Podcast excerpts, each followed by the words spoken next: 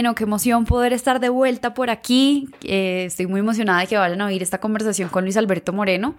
Tuve la oportunidad de hacerle esta entrevista el año pasado, eh, casi que a finales de noviembre, todo usando como excusa su nuevo libro, eh, bueno, que ya no está nuevo, lo lanzó el año pasado, pero sigue estando más vigente que nunca, que se llama Vamos. Él lo lanzó el año pasado justamente como en el marco de la feria del libro y bueno, pues qué mejor que poder conversar con una persona que tiene una visión de Latinoamérica casi que inigualable por todas las posiciones que ha ocupado. Creo que Luis Alberto Moreno, más allá de tener una hoja de vida excepcional, realmente tiene una visión muy completa de país, de mundo, de región. Y mm, es bonito ver que personas que han recorrido tanto tiempo, personas que han recorrido tantos lugares y que han visto tantas crisis, pues salgan teniendo como una visión mucho más alentadora de región y una visión mucho más alentadora de país. Entonces, si sienten como yo he sentido en muchos momentos, de hecho cuando lo entrevisté y ahora otra vez un poco esa sensación de que acá no nos pasan cosas tan buenas, de por qué somos así, por qué Colombia sigue un poco estancado, hacia dónde vamos, creo que no solo ir esta entrevista, es lo que espero que les dé mucha más esperanza, sino también pues poder acercarse al libro de Luis Alberto Moreno que realmente tiene todo por contar y todo por proponer, que, creo que al final es un poco como el objetivo de su libro, no solo quedarse viendo las crisis, sino entender dónde están las oportunidades y dónde América Latina y Colombia pueden ser muy grandes también. Entonces, estoy muy emocionada, espero que con esta entrevista arranquemos una muy buena tanda de entrevistas nuevamente en Todo por Contar y bueno, como siempre, estoy en arroba todo por contar en Instagram, súper abierta y súper disponible para que me cuenten todo lo que pensaron de este episodio. Entonces, llegué a este libro porque lo vi en la Feria del Libro de Bogotá. Eh, y en verdad, te voy a contar algo muy penoso también, porque yo lo cogí y yo dije, ah, vamos, interesante. Yo siempre juzgo por la portada, eso que la gente es como, no juzguen el libro, yo lo juzgo por la portada. Y yo vi, porque ahorita con Coursera tengo como este choque de entender, fue pucha, ¿por qué los latinoamericanos somos tan especiales? que nos hace únicos? ¿Y por qué no podemos ser un poco como Estados Unidos? A veces lo pensaba así. Después de leer el libro cambié mi opinión. Pero bueno, yo dije, listo, este libro está como bueno, me lo llevé. Y esa noche lo publiqué en las historias. Y yo dije, bueno, este libro de Luis Alberto Moreno, no sé muy bien quién es, vamos a ver qué tal como autor eh, del libro. Y la gente en mi Instagram empezó Verónica, Luis Alberto Moreno es el presidente del BID, una de las personas más importantes para Colombia, además fue embajador y yo era como, ah, bueno, qué pena por, metí la pata terriblemente, pero la gente de una vez salió eh, y de hecho muchos lo han leído después de, después de, de la publicación y te trajeron preguntas también que me gustaría hacerte porque se nota que leyeron el libro y lo disfrutaron un montón. Entonces yo lo descubrí así, como en la feria del libro. Era uno de los que estaba casi que de primeras en todos los stands. Eh, y bueno, después de la vergüenza de no saber quién era Luis Alberto Moreno, dije, qué inculto. Eh, ahora sí tengo que ponerme a investigar. Eso no, eso no tiene nada de inculto. Inculto uno que no ha leído una cantidad de cosas. Bueno, pues como todo el mundo sabía quién era Luis Alberto Moreno, excepto yo, empecemos contándole a los que como yo no sabíamos quién era Luis Alberto Moreno, eh, un poco como sobre tu vida, sobre tu trayectoria. Hay algo muy interesante que no sé si la gente sepa y es que eres también, haces parte del Comité Olímpico Internacional y eso me parece interesantísimo, podemos también hablar de eso, pero bueno, empecemos un poco como con lo básico, con la historia y con contarle a la gente quién es Luis Alberto Moreno. Ah, pues muchas gracias ante todo, Verónica, por, este, por esta invitación y, por estar contigo y tus, todos tus oyentes y seguidores. Eh, yo soy un colombiano común y corriente que ha tenido la fortuna en la vida de, poder vivir muchas experiencias muy interesantes. Eh, empecé como cualquiera, en una familia normal. Eh, estudié, pues nací, al igual que dos de mis hermanos, cuando mi padre estudiaba medicina en Filadelfia, en los Estados Unidos, nos regresamos a Colombia, estudié y me gradué del, estuve muchos años en el eh, Colegio San Carlos, después tuve una cirugía muy complicada y terminé graduándome del gimnasio campestre. Y después la universidad la hice aquí en los Estados Unidos y me regresé a Colombia, a donde empecé trabajando en una empresa de unos familiares que se llamaba eh, Praco, en ese momento que distribuía camiones y jeeps y cosas. Eh, de maquinaria agrícola. Y después más adelante, cuando Andrés Pastrana empezaba un canal de un, perdón, un programa de televisión que se llamaba eh, Noticiero TV Hoy, empecé a trabajar con él. y eso me llevó a que fuera con el tiempo ministro de Desarrollo Económico, eh, cosa que hice por algunos años. Antes de eso manejé un instituto que se llamaba el Instituto de Fomento Industrial.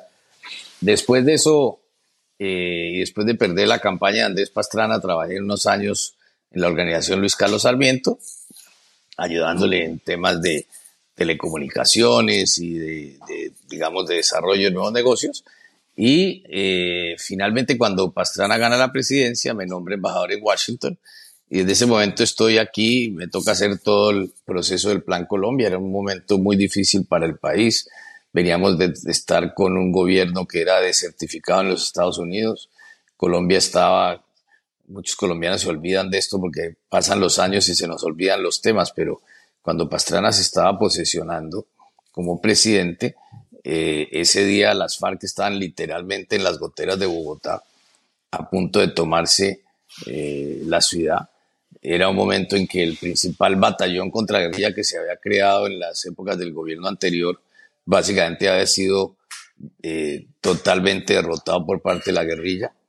En fin, y era también un momento en que el presidente Pastrana se había jugado el todo por el todo por la paz. Y ahí arranca, digamos, todo mi, mi recorrido en Washington en donde terminamos eh, haciendo una asociación muy profunda entre el gobierno de Estados Unidos del presidente Clinton y después del presidente Bush en lo que se llamó el Plan Colombia, que sí que continuó con todos los gobiernos, incluido el actual.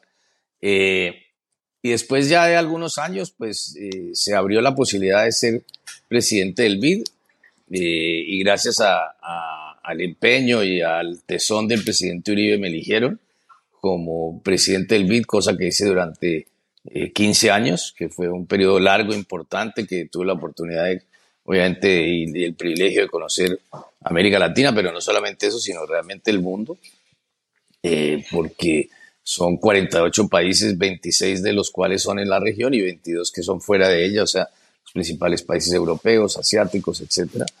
Eh, y conocer, pues, desde la óptica del desarrollo, las enormes complejidades que tenemos en la región, pero también las soluciones. Eh, y me retiré hace dos años que se cumplía mi periodo y desde entonces estoy en un, en un conjunto de cosas. Estoy en una banca de inversión que se llama Allen Company. Estoy en algunas juntas directivas como la de Nubank, que es esta finte que inició un gran colombiano que es David Vélez, eh, que es algo realmente admirable lo que ha hecho en, en escasos ocho años es hoy en día, eh, en términos de valor de mercado, probablemente el banco más valioso que hay hoy en día en Latinoamérica, sino el segundo más valioso. Eh, y este, también en, la, en, Dow Chemical, que es una de las, una compañía que lleva 125 años, una de las grandes compañías de, de productos intermediarios que tiene 140 plantas en el mundo. Y estoy hace ya algunos años como miembro del Comité Olímpico Internacional, estoy en el Foro Económico Mundial, he estado en su junta, ahora en un consejo asesor especial del presidente eh, del mismo, y en la Universidad de Columbia, en el eh, Fondo Global eh, de la Conservación Ambiental, en fin, tengo como un portafolio de cosas y me divierto mucho, gracias a Dios. Y tengo el privilegio de haber vivido una experiencia única y le doy gracias a la vida por lo que mis padres me dieron, porque pues finalmente lo que los padres le dan a uno es con lo que uno arranca por la vida y, aquí estamos. De acuerdo. Y yo creo que tal vez una de las historias que a mí más me gustó de Vamos es la del Club de los Lagartos, eh, la historia de tu mamá, cuando también, y, y, lo que más, particularmente lo que más me impresionó de esa historia es que yo dije, fue pucha, para los que no conocen la historia o no han leído el libro, que por cierto es súper recomendado, es una historia un poco como de este contraste entre mientras unos están jugando golf en el club y cerrando negocios y haciendo cosas muy importantes para no solo sus familias, sino para el país en general. Justo al otro lado están unas comunidades que ven ese contraste de una manera totalmente distinta, están en el extremo opuesto, pero casi que la reflexión que sale de ahí, que es la que tú haces de no es la pobreza, pobreza hay en muchos otros países del mundo, incluso más en otros lugares que no son Latinoamérica, pero es el hecho de que alguien se sienta con la autoridad de decirle, chino, usted que tiene 12 años, vaya y sáqueme mi bola de, del lago, y no me importa qué va a pasar y todo el mundo se hace el que aquí no vimos nada. Eh, y eso para mí me marcó mucho la historia porque yo dije, fue pucha, acá está. Nuestro problema realmente no es la pobreza, sino primero cómo nos enfrentamos a los contrastes y segundo, que es uno de los, gran pilares, de los grandes pilares del libro y es la desigualdad. ¿Por qué concentrarse en estos temas? También como yo creo que en tu trayectoria profesional habrás visto muchos temas, muchas ideas de libros para escribir. ¿Por qué escribir un libro sobre esto? ¿Por qué concentrarse en estos conceptos de desigualdad y esos otros siete ideas que tenemos para, para mejorar el tema en Latinoamérica? A ver, Verónica, yo quería con este libro hacer dos cosas. Primero, recoger lo que fueron todos mis años, digamos, de servicio público, que tuve el privilegio de servirle a mi país, y con enorme honor de haberlo hecho, pero también a varios otros países, por supuesto, desde, desde el BID, y tratar de combinar todas esas, digamos, aprendizajes, lecciones de vida eh, con lo que ha visto de primera mano, pero también acercarlo a, a casos de la vida mía que pudieran, digamos, ayudar a entender esto sin ponerme en una cosa súper densa de economista, eh, aburridísimo y para algunos súper interesante, pero yo quería algo que le llegara a la gente.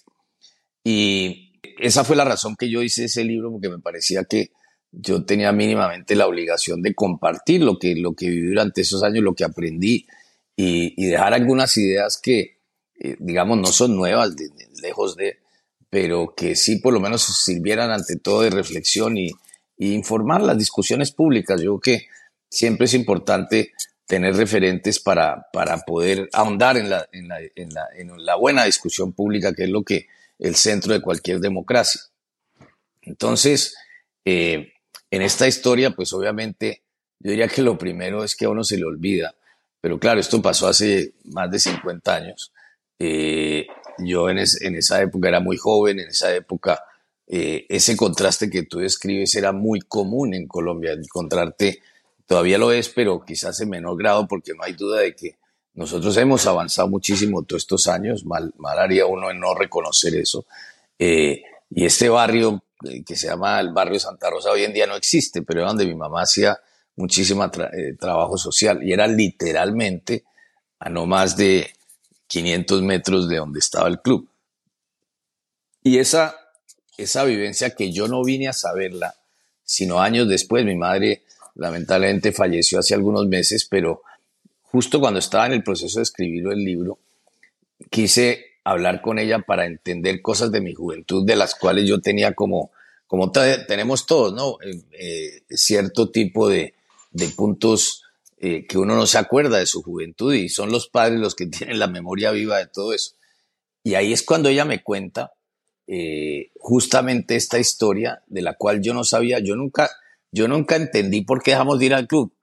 Y mi mamá ahí fue que me contó que cosa que me produjo aún mayor admiración, porque ella no quiso como que nosotros tomáramos cuenta del problema, como que tomáramos cuenta de cuán importante era de permanentemente uno acercarse a los problemas y, y entender que el hecho de tener unos privilegios implicaba muchísimas más obligaciones. Y eso fue lo que ella siempre nos, enseñó y mis padres nos enseñaron. Yo, por ejemplo, todas las navidades eh, nosotros nos sentábamos y así fuéramos los hermanos o ya cada uno con sus hijos, eh, mi madre les preguntaba a cada uno, ¿usted qué hizo por los demás este año? Y cada nieto, cada hijo contaba lo que hizo durante el año. Eso fue una cosa que nos instaló, ¿no? Entonces, cuando yo ya tengo el privilegio de estar en el BID tantos años y mirar tantos problemas antes del Ministerio de Desarrollo, etcétera, me di cuenta de que el principal problema de América Latina es justamente la desigualdad. Y la desigualdad se da no solamente por un tema de ingresos, sino fundamentalmente por un tema de oportunidades.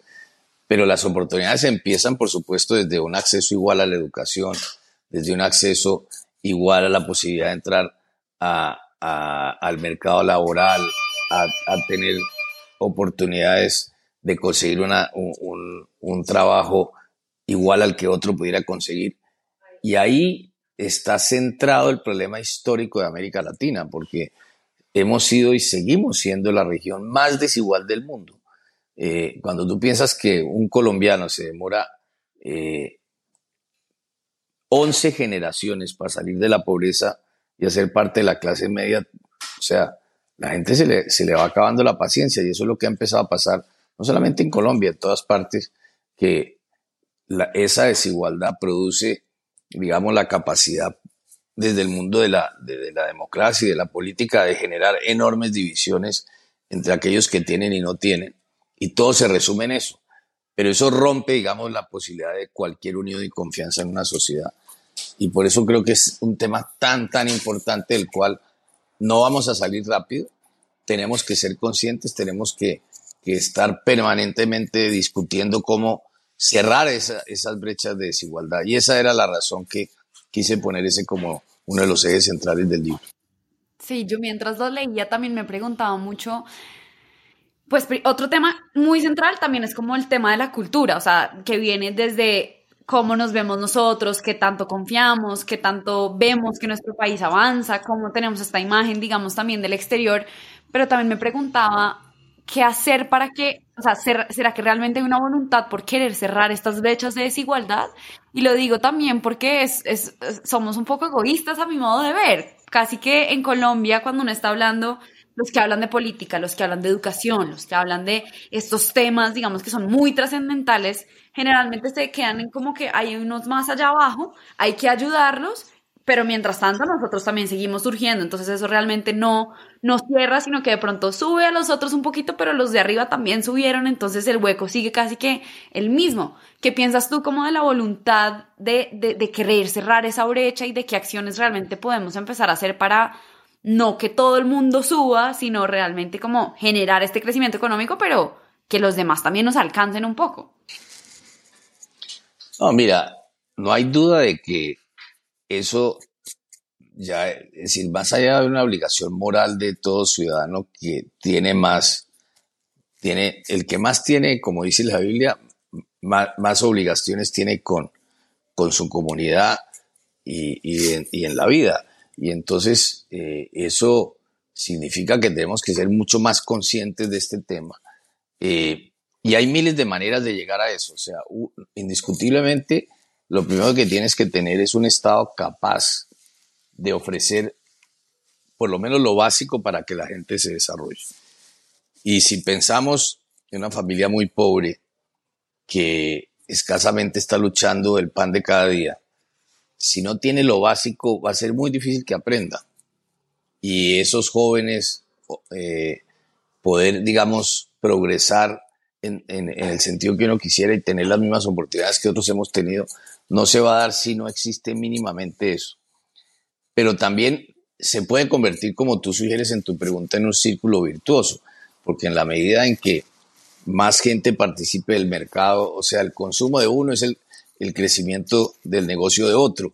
Entonces eso hace que, digamos, la economía se mueva muchísimo más. Y eso, digamos, uno de los mejores ejemplos de eso es los programas tipo Familias en Acción, que vas a las poblaciones más remotas de Colombia, cuando está el Estado repartiendo dinero, rápidamente tú ves las ventas de cantidades de productos, la actividad económica en esa zona, básicamente crecer como espuma. Entonces, eh, creo que hay un elemento básico que tiene que proveer el Estado y eso tiene que, por supuesto, provenir de, la tributación y el que más tiene es al que más tributa.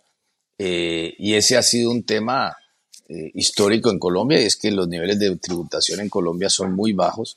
Todo el mundo está de acuerdo con la reforma tributaria de que no le toque pagar más impuestos.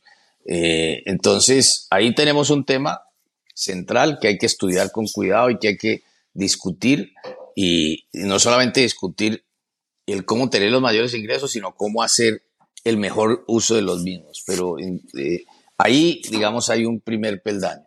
Y lo segundo es trabajar sobre la educación, sobre los servicios de salud, porque si tú no tienes lo básico, muy, es prácticamente imposible tener un sitio desde donde puedas empezar a progresar. Volvamos al tema de la, de la cultura, que yo creo que enmarca como todo lo que hacemos en el día a día. Y hay como tres cosas que yo anoté de, de, de toda la discusión de la cultura en el libro, que son creernos el cuento, creernos que podemos, creernos que somos una región que, que puede y no simplemente vamos a ser siempre los pues, que están ahí atrás. Eh, el otro tema era la visión del futuro, que también creo que ahorita yo sigo mucho las redes sociales, a mí me gusta la política, trato de leer más para entenderla, pero no soy experta para nada. Eh, pero veo que este es un tema común, para dónde vamos, qué va a pasar, en o sea, esta visión de futuro también es como parte de nuestra cultura y de lo que hacemos, dejar atrás la historia de la colonización. Esa, esa parte me pareció espectacular también, dejar de decir cómo nos conquistaron, eh, nos colonizaron y ahora ya no podemos. Estados Unidos básicamente también le pasó algo muy similar y pues eh, aparentemente ellos sí pueden. Em, y, y la narrativa de Colombia en el exterior, que creo que la hemos sentido eh, todos como este tema de ya no hablemos de narcos, hablemos del deporte, hablemos de figuras que tenemos como en Colombia para mostrar. Y yo creo que el libro llegó en un punto, personalmente para mí, en el que yo estaba un poco renunciando a la idea de Colombia. Como que yo veía y trabajo mucho con, con, con los, pues, los norteamericanos, por no decir los gringos, eh, y veo su cultura de una manera distinta, veo que se comen el cuento, veo que tienen una visión, veo que se, o sea, ni siquiera es o sea, es un tema de creérselo. Em, y, y, estaba pensando como en Colombia y decía, acá, acá nadie se lo cree, yo estaba perdiendo un poco la esperanza y creo que después de leer el libro, pues me revivió un poco el, bueno, acá hay, acá hay para hacer, acá hay ah, como cosas que podemos poner en práctica, pero cómo se cambia eso en una cultura, cómo, cómo empezamos a cambiar la narrativa, cómo nos empezamos a tener como esos tres pilares de creernos el cuento, tener la visión y dejar atrás estas historias que de pronto ya no hacen parte de lo que somos. ¿Cómo, cómo se traduce eso a la realidad y en la política? Oh, Verónica, mira, lo, lo primero, ese fenómeno al que tú eh, te refieres no es exclusivo de Colombia. Y yo lo narro respecto a lo que en portugués se llama el, el complejo de Viralata, que es el complejo del perro callejero. ¿De dónde proviene eso? Eh, proviene de, un periodista que escribe lo que sentían los brasileros cuando en el Mundial de Fútbol, que se, no este último que hubo en Río, sino el anterior Mundial de Fútbol en Brasil, en que Brasil pierde la final contra Uruguay. Y eso en el, imagínate, en el, en el templo del fútbol que es el Maracaná, en un país que se vanagloria de tener las mejores eh, estrellas de fútbol, que es motivo de orgullo para un país que todo el mundo se cree que es el mejor del mundo y sin embargo en la final pierde. Y entonces lo que contaba era cómo nos pasaba, en este caso los brasileños, pero es igualmente válido para muchos de los latinoamericanos, que al no creérnosla, al no ser capaces de pensar que podemos tener éxito, que podemos meter goles, eh, pues nos genera un complejo de inferioridad muy malo, que eso hace que, digamos, el optimismo es una de las fuentes fundamentales para adquirir éxito. Si tú no crees que puedes hacer las cosas, no las vas a poder hacer. Entonces, hay un elemento en la sociedad y nosotros en Colombia, lamentablemente, somos y, sobre esto se ha escrito muchísimo. Eh, eh, Albert Hirschman, que fue un gran economista americano, fue eh, asesor del presidente Roosevelt, siendo muy joven vino a Colombia y, ayudó desde Planeación Nacional, en la época de Locke and Kerry, y él hablaba de que los economistas latinoamericanos tenían un enorme defecto y era que eran constructores de las teorías del fracaso se la pasaban escribiendo sobre todo lo que fracasaba y nunca sobre lo que salía bien. Y yo a través del tiempo lo que he visto es que se, en América Latina es intelectualmente atractivo hablar siempre de lo negativo. Eso pone a la gente a decir, wow, qué cosa tan inteligente lo que dijo A o B o C.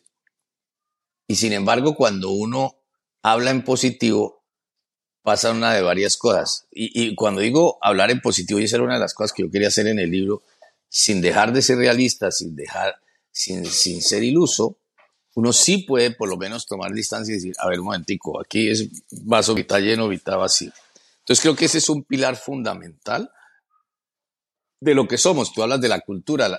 O sea, seremos pobres en muchas cosas, pero millonarios en cultura. O sea, si tú recorres la, lo vibrante que es nuestra cultura es impresionante. Yo le doy mucho crédito a alguien como Carlos Vives, que tomó una música regional de Colombia y la volvió global. Pero no solamente hizo eso, él le abrió las puertas de par en par a un conjunto de artistas que uno se sorprende todos los días de la cantidad de colombianos que hoy en día tienen éxito con, la, con, con, su música. Y eso arranca de dónde? Eso arranca de una riqueza cultural que tenemos muy, muy profunda y unos colombianos capaces de soñar y viajar con su música, con su eh, entretenimiento a todo lado, y igual lo tenemos en los deportes. Entonces, eso me lleva a otro punto que tú tocabas, y es que somos campeones para mirar el pasado y no mirar el futuro.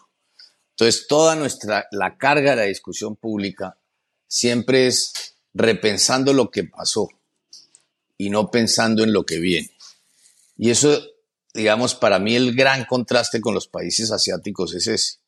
Es que los países asiáticos nunca piensan en función de lo que fue, sino piensan en función de lo que va a ser, no hoy, en 10, en 20, en 30 años. Los chinos hacen planes a, a 5 y 10 años y los cumplen. ¿no? un gran presidente brasileño que se llamaba Juscelino Kubitschek, que hablaba de que se podían que, que, que él iba a hacer 50 años en 5. Y fue el hombre que cambió la capital de Brasil de Río a Brasilia porque consideraba que el país tenía que volcarse mucho más hacia el centro y porque se había desarrollado alrededor de las costas. Y hizo unas cosas espectaculares. Ese es el tipo de mentalidad que nosotros mismos tenemos que cambiar, pero en la medida en que nos consuma la división, en la medida en que encontremos qué es más lo que nos divide que lo que nos une, pues obviamente dejamos de, progresar como sociedad. Y ese es el gran tema, lamentablemente, de la política y la, y la, y yo observo que hoy en día hay una cantidad de cosas que tenemos que aprender a oír de quienes, digamos, eh, están haciendo cosas que quieren revisar lo que pasó. Tenemos que aprender a oírlos, tenemos que tomarlos en serio, pero tenemos que por lo menos encontrar la manera de, hacer un diálogo de futuro y no de pasado. Y yo creo que algo que a mí me gustó mucho también es lo que necesitamos y muchas de las ideas no son ni de derecha extrema ni de izquierda extrema, sino es realmente la combinación de todo. Y por lo que vivimos, no solo en Colombia, sino en la realidad y en la actualidad latinoamericana, parece que nos cuesta mucho encontrar ese medio, nos, cuesta mucho aceptar que puede haber un poquito de acá y puede haber un poquito del otro lado y que con eso funciona. ¿Cómo, cómo, cómo se empieza a quitar este como sesgo tal vez o, o esta, este concepto tan radical de las personas que es o A o es B y hemos visto que pues la, lo que queda en la mitad casi que no, no está pesando mucho. ¿Cómo, ¿Cómo se cambia eso incluso desde las esferas más altas de la política? A ver, no, no, hay, no hay duda de que Parte de ese problema nace de que hoy en día la política en el mundo se convirtió en una política alrededor de la identidad, alrededor de la división y alrededor de acentuar las divisiones. Y si uno mira las democracias que tienen éxito y las sociedades que tienen éxito son aquellas que logran eh, no eliminar las diferencias, lejos de, porque yo creo que las diferencias son importantes en una sociedad, el tema de fondo es cómo transaccionar en las diferencias. Y cuando uno transacciona en las diferencias, quiere decir que todo el mundo cede y de pronto lo que sale no es ni bueno para uno ni bueno para el otro, sino bueno para todos. Y a partir de ese momento se empiezan a hacer cambios que son quizás pequeños, incrementales, pero que son duraderos en el tiempo porque todo el mundo tuvo la oportunidad de participar, porque todo el mundo se siente con algo en ese cambio, seguramente diciendo le faltó A, B o Z. Pero si uno se ancla y dice es esto o nada, pues obviamente lo único que queda es la división y la más profunda división. Yo quisiera ahora leer algunas de las preguntas que, como te decía, hay muchas personas que han leído el libro. Eh, Camilo Currea, por ejemplo, tiene una pregunta interesante sobre el Chile y él dice, Respecto a Chile, vimos un análisis interesante en el libro sobre el cambio que buscaba el pueblo chileno derivado de la desigualdad que había traído paradójicamente el crecimiento económico. Hoy, con un gobierno de izquierda, ¿cuál cree que fue la causa de la derrota del plebiscito constitucional?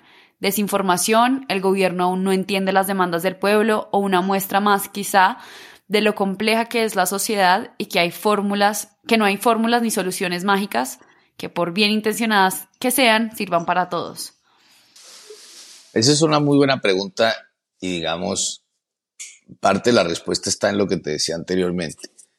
Todas las sociedades tienen un umbral de aceptar cambios. Los cambios radicales, las sociedades los rechazan.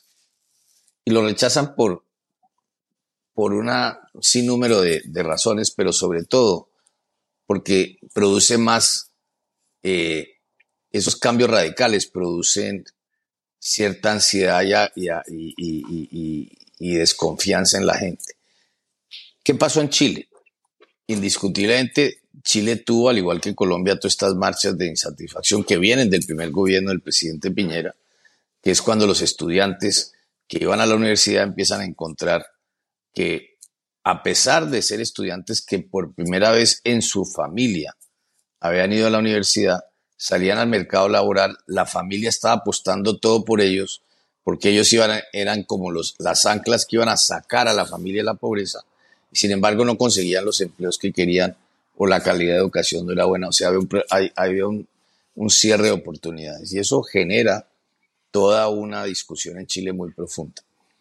Eso lleva a alguna gente que viene con ese grupo del presidente Boric a ocupar puestos en el Congreso y eventualmente eh, vuelven otra vez estas marchas y es cuando, eh, si tú recuerdas, era esta idea de que aumentan el, el, valor del metro en 30 pesos y algo muy interesante es que la gente sale y dice, no, no son los 30 pesos, son los 30 años. Era como una sensación que todo lo que había hecho Chile no era suficiente y que había sido malo.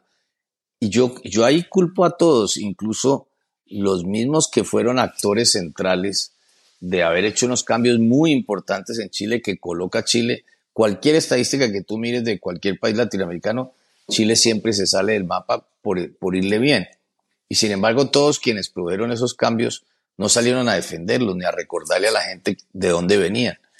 Y eso llevó a que se llamara una asamblea constituyente y en esa asamblea constituyente casi que un 20% de los constituyentes eran personas que venían de ciertos extremos de la sociedad chilena, que escriben una constitución que no se sentían representados todos los chilenos. Habían temas como la eh, plurinacionalidad o, del país, o sea que podían haber constituciones para distintos grupos dentro de un mismo país. Habían temas sobre la descentralización. En fin, había unas cosas que realmente chocaban con lo que el chileno común y corriente quiere. Y lo que es sorprendente, y me parece que eso habla muy bien de la democracia, es que en Chile sale casi que el 70% de la población a votar y de esos que votan, el 62% dice, esta constitución no me gusta. Vuelvan a barajar. E incluso minorías como son el 8% de la población chilena, que son eh, los, los mapuches que están en el sur de Chile, no se sentían, digamos, representados en esa nueva eh, constitución. Claro, hay una carga por lo que venía de la época de Pinochet, la gente quería obviamente una cosa que pudiera olvidar totalmente eh, a, Pinochet y vamos a ver qué pasa en los meses siguientes y seguramente habrá un cambio constitucional y tendrá que venir fruto de un acuerdo político y eso es difícil de hacer. Los acuerdos políticos, como hablábamos antes, son el fruto de, que todo el mundo se sienta a la mesa, todo el mundo quiere algo y todo el mundo tiene que ceder para poder eh, que todo el mundo se sienta representado. Tenemos otra pregunta también de Ramón de los Ríos, que hace una pregunta más de la vida personal y la trayectoria profesional, y es ¿cuál fue el punto de inflexión, el momento de cambio que hizo en su vida que lo llevó a poder ser presidente del BID? Yo, yo no sé si sean puntos de inflexión, o sea, yo creo que como todo, como todo ser humano, yo que uno es producto de, la, de, de las circunstancias, yo sabía que se iba a producir un cambio en el BID, que mi antecesor Enrique Iglesias estaba retirando. hablé en su momento al presidente Uribe y le comenté, yo siendo su embajador, que, se iba a producir esta posibilidad. Le pedí su apoyo, cosa que me dio. Y la verdad, conseguí el mejor jefe de campaña que alguien pudiera conseguir, porque el presidente Uribe se dedicó a hacerme campaña como si fuera para él, a llamar a todo el mundo, a estar activo y consideraba que, que era un éxito para su gobierno que alguien como yo pudiera llegar al banco. Y luego mi mayor suerte fue básicamente tener el mejor jefe de campaña posible. Y después, obviamente, estar dispuesto a quedarme varios años en el banco para hacer una transformación importante, porque las grandes transformaciones no se hacen en ocho días, toman tiempo eh, y eso fue justamente lo que yo quise hacer. Aquí a otra persona que también había mandado su pregunta sobre la importancia de la predictibilidad de los gobiernos y que eso como pilar fundamental para anclar a Latinoamérica. Y su pregunta es, ¿y de este gobierno qué podemos esperar? Si, hay si no hay algo es justamente la predictibilidad. No sabemos ni siquiera en qué vamos a estar en el próximo año ¿Cómo podríamos superar esas brechas con el gobierno actual? Bueno, yo creo que evidentemente, digamos, yo, yo decía que uno de los éxitos, y lo comparaba mirando, digamos, a través de los años, tantos gobiernos y presidentes que tuve el privilegio de conocer, que sobre todo los que mencioné en el libro, que ya básicamente están retirados de la política, ¿por qué fueron exitosos? Y fueron exitosos a pesar de hacer reformas muy profundas, a pesar de haber tenido momentos de, mucha impopularidad por las decisiones que tomaron, nunca dejaron de ser eh, predecibles y nunca dejaron de perder la credibilidad de la gente. Y indiscutiblemente, pues en una economía de mercado, eh, los signos a la economía son fundamentales y sobre todo en una economía global como la que vivimos actualmente. Y luego un gobierno predecible es fundamental para que la gente le apueste al país y le apueste a la inversión, porque es desde la inversión desde donde viene el crecimiento. Yo que estamos pues en, los, en, en, el alba de, un nuevo gobierno en Colombia, es normal que todos los gobiernos quieran hacer una cantidad de cosas. Eh, yo en su momento decía que, la, que una de las cosas que me preocupaba del entonces candidato Petro era que no era eh, predecible. Yo espero que, que él vaya entendiendo eso y vaya digamos, aterrizando un poco su gobierno para que lo sea más predecible y obviamente los colombianos eh, votaron por, por, su gobierno, creo que eh, esperan unos cambios importantes de él y, creo que ahora lo que viene es que entre todos los colombianos acompañemos a que tenga éxito. Pensar que, que el éxito de, un gobierno es, el es apostarle al fracaso del mismo no tiene sentido. De hecho, yo creo que una de mis frases favoritas, que la tengo por acá como subrayada, resaltada, mejor dicho, es justamente em, cuando dice por acá, los latinoamericanos ya somos conscientes de que la política y las leyes son demasiado importantes para dejarlas solo en manos de los políticos. Creo que eso es como una fiel representación también de quizás de la juventud, no solo colombiana, sino latinoamericana, todo lo que vemos en las redes sociales que además genera como ecosistema, ¿no? Para que uno pueda dar su opinión, se pueda informar, pueda como tener un, criterio, ir armando como sus propios juicios y sus propias ideas. Eh, y creo que, que, cada vez somos más conscientes de eso. Algo que a mí me sorprendió incluso eh, en, en, lo que oía de, de, el resultado de las elecciones, por ejemplo, era como, ah, ya los jóvenes decidieron, entonces ahora miren a ver qué van a hacer y miren cómo van a hacer. ¿Cuál, es tu visión como de, este, de esta nueva juventud, de esta nueva ciudadanía que quiere participar, que quiere tener algo que decir y que deja atrás un poco esta idea de que allá es donde pasa todo, yo simplemente me quejo eh, y, y, que está más como, como dispuesta a actuar? ¿Cuál, ¿Cuál es tu visión como entre estas, entre esta nueva ciudadanía? Yo, yo, primero que todo, soy lo que más optimista me hace del futuro de, nuestro país y de varios países es ver cuán empoderada está nuestra juventud, cuánto le ponen de atención a que no importa lo que hagan, estén donde estén, lo que quieren es estar en una organización que cumpla un sentido de propósito que va mucho más allá de una empresa que, le dé un empleo y que produzca dinero. Entonces me parece que eso es fundamental. obviamente que la juventud tiene la impaciencia propia de la juventud, en ocasiones no tiene el rigor de investigar ciertas cosas, pero yo creo que a eso se llega porque el hecho de que haya esa nueva ciudadanía a la que tú te refieres es fundamental para encauzar mucho mejor las discusiones públicas eh, y para que éstas eh, tengan, digamos, un calado más profundo. De manera que yo sí soy súper, eh, y me la paso todo el día ahora en mi, en mi nueva vida que tengo hablando con emprendedores, por ejemplo. Y me fascina ver gente joven haciendo las cosas más impresionantes, eh, eh, digamos, en temas de tecnología, en temas de, de, soñar y soñar en grande. Yo miro mi generación y nadie se atrevía a que iba a ser un negocio y que a los dos años estaba en México o estaba en Brasil o estaba por el mundo. Esta es una juventud hoy en día que tiene un sentido de, de globalidad, que está mirando en todas partes. Tú mismo me decías cómo sigue lo que pasa eh, en, autores en otras partes del mundo, eso es fundamental. O sea, yo creo que eso, eso hace que la gente sea mucho más responsable y la medida que, que, vaya avanzando, digamos, esas aspiraciones de la juventud y sobre todo que quieran hacer algo. O sea, que yo sí creo que eh, es demasiado importante eh, que la gente si tiene la oportunidad de participar, de hacer parte del gobierno, de contribuir, lo debe hacer yo, que es una obligación para tener una mejor sociedad y un mejor gobierno. Hay otra pregunta que me parece interesante que hacen por acá. ¿En la política se puede confiar en la gente? ¿Se puede confiar? ¿Cómo se construyen relaciones de confianza o la gente está simplemente detrás de sus propios intereses? Verónica, eso es un tema muy importante y uno de los grandes déficits que tenemos como sociedad.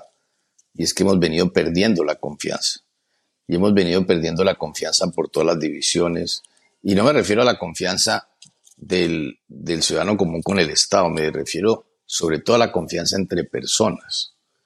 Y entonces esa parte tribal que se va creando, lo que hace es que profundiza mucho más esa falta de confianza. Y la falta de confianza es una de las razones por las cuales las sociedades generan no solamente enormes divisiones, sino conflictos y, creo aquí que, que todo lo que sea construir ciudadanía tiene que empezar sobre la base de construir confianza y la confianza se da desde, desde cómo actúes y cómo puedes exigir a otros que actúen. Y, y, creo que ahí de esto se habla muy poco, pero para mí es la semilla de muchos de los problemas que tenemos hoy. Creo que en el, en el libro también hay unos casos interesantes también de cosas que pasaban conversaciones de cómo se construyen las relaciones, como en un momento me encantó la historia de Uribe con Chávez, donde en un foro súper político, súper formal, las cosas se salen un poco de control, no vamos a spoilearla para que la gente se anime a leer el libro y a, y a descubrir qué pasa ahí, pero me pareció que es una de las de los momentos que lo hacen reflexionar a uno como sí, a veces vemos a los políticos como estos casi que dioses están superiores, están por allá, pero al final son humanos y las relaciones humanas pesan en las decisiones de gobierno y pesan en las decisiones de, de, país también. Yo creo que volviendo un poco a lo que hablábamos de la juventud, ahora lo estaba pensando y, y es, nos dio aún otra, otra razón más para dividirnos. Ahora ya son los jóvenes que no se acuerdan de nada, que no saben nada, que no tienen memoria y los de otras generaciones que no, les gusta la tecnología, que no les, o sea, como que todos los prejuicios y todos los conceptos que al final tenemos solo nos están dando más razones para, para dividirnos. Por eso creo que el libro es muy bueno en el sentido de, de darle a uno ánimo y decir cómo se puede. Em, que, como, que como te contaba, para mí llegó en un momento en el que yo dije, ok, no, no hay que renunciar al, al, sueño de Colombia, no hay que renunciar a lo que se puede hacer acá, porque hay mucho para hacer, pero entre más sigamos buscando factores y entre más sigamos poniéndonos cosas que nos van a dividir, pues menos llegamos como a, a esta visión más, más grande. Creo que hay dos preguntas que hizo, una la hizo Milton Guamansar y otra la hizo Álvaro Jaimes. Entonces Milton dice, ¿piensa aspirar a algún cargo público en Colombia? Y Álvaro pregunta, ¿vale la pena ser presidente de Colombia? a ver, mira, primero no voy a aspirar a ningún cargo público porque creo que cumplí mi ciclo y creo que Por el contrario, hay que dejar que, la, que, lleguen nuevas generaciones. Yo sí que de verdad aplaudo que la gente quiera participar y me encanta ver nuevas figuras en la política. Yo creo que eso refresca, eso es bueno y eso es necesario. Eh, de tal manera que yo ya, digamos, eh, chulié ese tema, me, siento muy orgulloso y privilegiado de haber tenido tantos años en la vida pública. Para ser presidente de un país como Colombia se requiere de muchas virtudes y de mucha fortaleza. Colombia es un país complejo, los colombianos no somos fáciles, somos impacientes, bastante impacientes, queremos resultados rápidos y tenemos todavía muchos conflictos por resolver que tenemos como sociedad que aprenderlos a, resolver bien y el arte está entonces en un gobierno capaz de y en un presidente capaz de ayudar a, encaminar todos estos eh, conflictos. Vale la pena, yo que aquel que se sienta que tiene esa capacidad, tiene que llegar a ello con tiempo, tiene que llegar a ello con experiencia, pero sobre todo con mucho estudio de entender muy bien el país. El país es mucho más de lo que vemos en las capitales esa Colombia profunda es muy distinta. En esa Colombia profunda hay maravillas, pero también hay enorme pobreza. Tenemos una situación geográfica privilegiada, o sea, si uno se pone a mirar la geografía simplemente, eh, la tenemos muy accidentada por, porque tenemos una cordillera que nos parte el lote por la mitad, pero tenemos dos mares en un mundo globalizado, eso es un privilegio gigantesco y estamos cerca de millones de, consumidores. De tal manera que tenemos mucho por, por construir, pero tenemos que entender muy bien qué tenemos, qué nos falta y cómo lo logramos. Y ahí está también un poco como para cerrar, es de las últimas frases del libro que dice, ningún lugar es irrecuperable, con coraje, conocimiento y espíritu emprendedor, toda nuestra región es capaz de dar el más espectacular de los giros, hasta de sorprender incluso a los más cínicos. Creo que eso resume un poco como el sentimiento con el que uno queda después de leer el libro.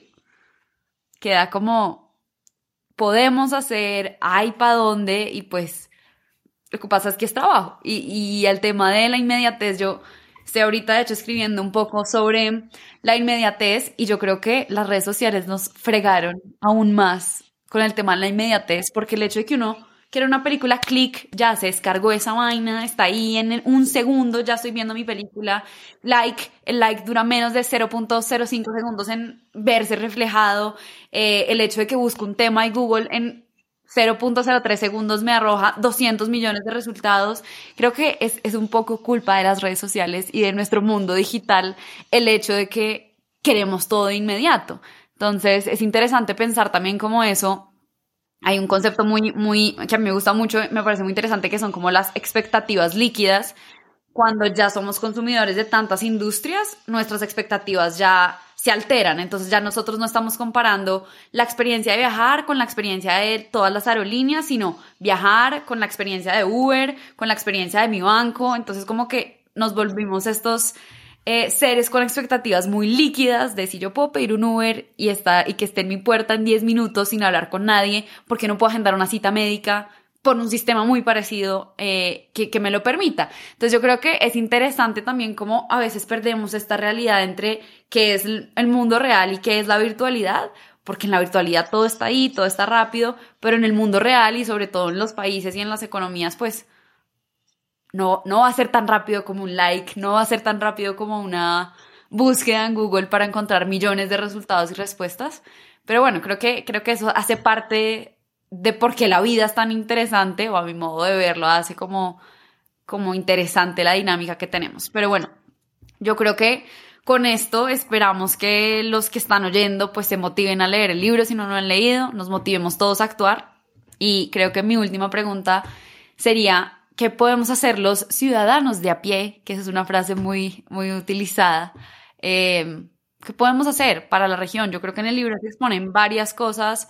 Tal vez, la, tal vez el tema de la mentalidad es algo que podemos empezar a aplicar ya.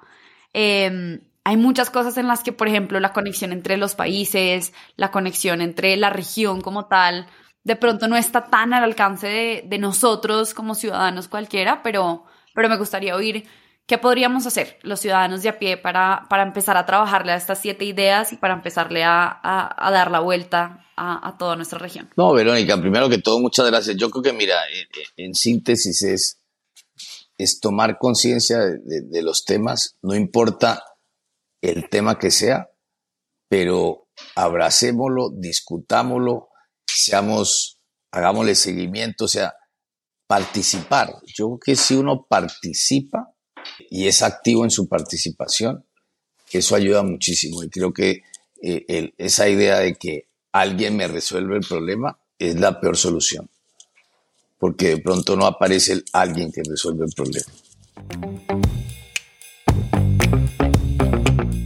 Bueno, esta fue mi entrevista con Luis Alberto Moreno. Espero que hayan disfrutado este episodio tanto como yo. Y nos seguimos viendo por arroba todo por contar en Instagram.